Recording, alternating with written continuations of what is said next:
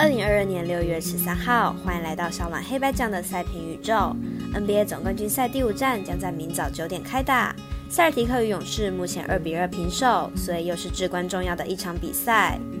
另外，美国职棒明早七点由艾尔达转播场马林鱼对上费城人，十点十分是微微表定单场双城对上水手。至于欧冠联赛是抢先介绍十五号的意大利对上德国。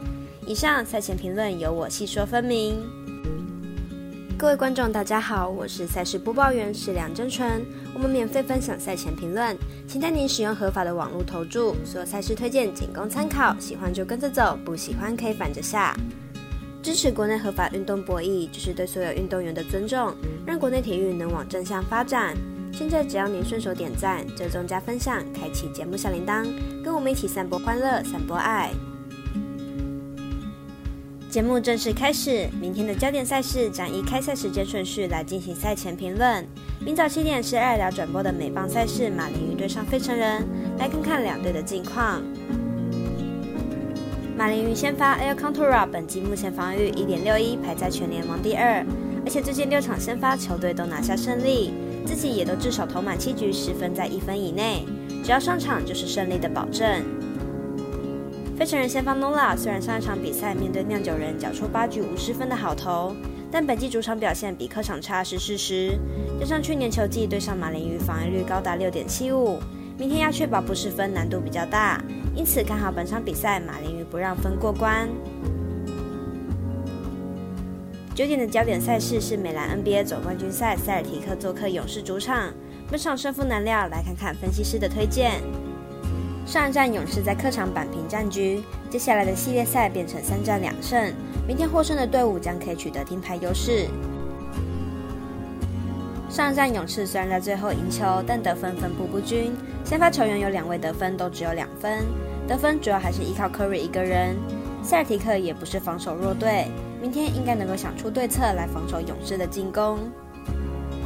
前面四战打完，两队的分差其实都不算小。分差最小的比赛也都还有十分，因此最后用犯规战术的机会并不多。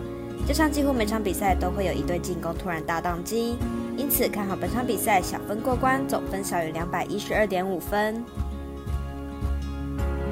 时间来到早上十点十分，来了解一下微微表定单场双城对上水手，来看看两队投打数据。双城本场先发 Archer，本季一胜二败，防率三点六五。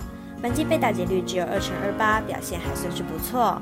不过保送偏多，上一场面对杨基单场四次保送。水手本场先发 Flexon，本季二胜七败，防率四点三五。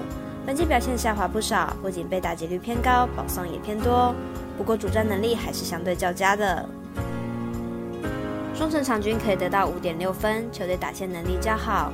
不过在防守上失分较多，场均失分高达六分。加上水手同样牛棚战力不足，十分偏多。看好本场比赛打分打出总分大于八点五分。最后来看欧洲国家联赛相关赛事，十四号凌晨的克罗埃西亚对阵法国，在昨天已经介绍过了。今天推荐十五号的意大利对阵德国，来看看两队战力资讯。德国本次欧国联比赛尚未取胜，球队连续打出三场和局。这样的成绩并不是很符合德国应有的水准。本次面对意大利，看好德国能够拿到这一轮欧国联的开门红。意大利目前欧国联也是打了不错的成绩，球队取得一胜二平的不败纪录，其中包含战和英格兰还有德国。本小组的各国家队积分都十分的接近，因此哪一队都不想要输球。因此本次意大利面对德国时，应该会选择较保守的踢法。分析师赤井金童预测德国主不让分胜，预测正比零比一、零比二。以上内容也可以自行到脸书、FB、IG、YouTube 各大 Podcast 或加入官方 Live 及 Room 等网络媒体搜寻查看详细的文字内容。如果您要申办合法的运彩网络会员，请记得填写运彩经销商证号。如果有疑问，可先询问各运彩店小二。虽然运彩赔率不给力，但支持对的事准没错。最后提醒大家，投资理财都有风险，想打微微也请量力而为。我是赛事播报员史梁真纯，我们下次见喽。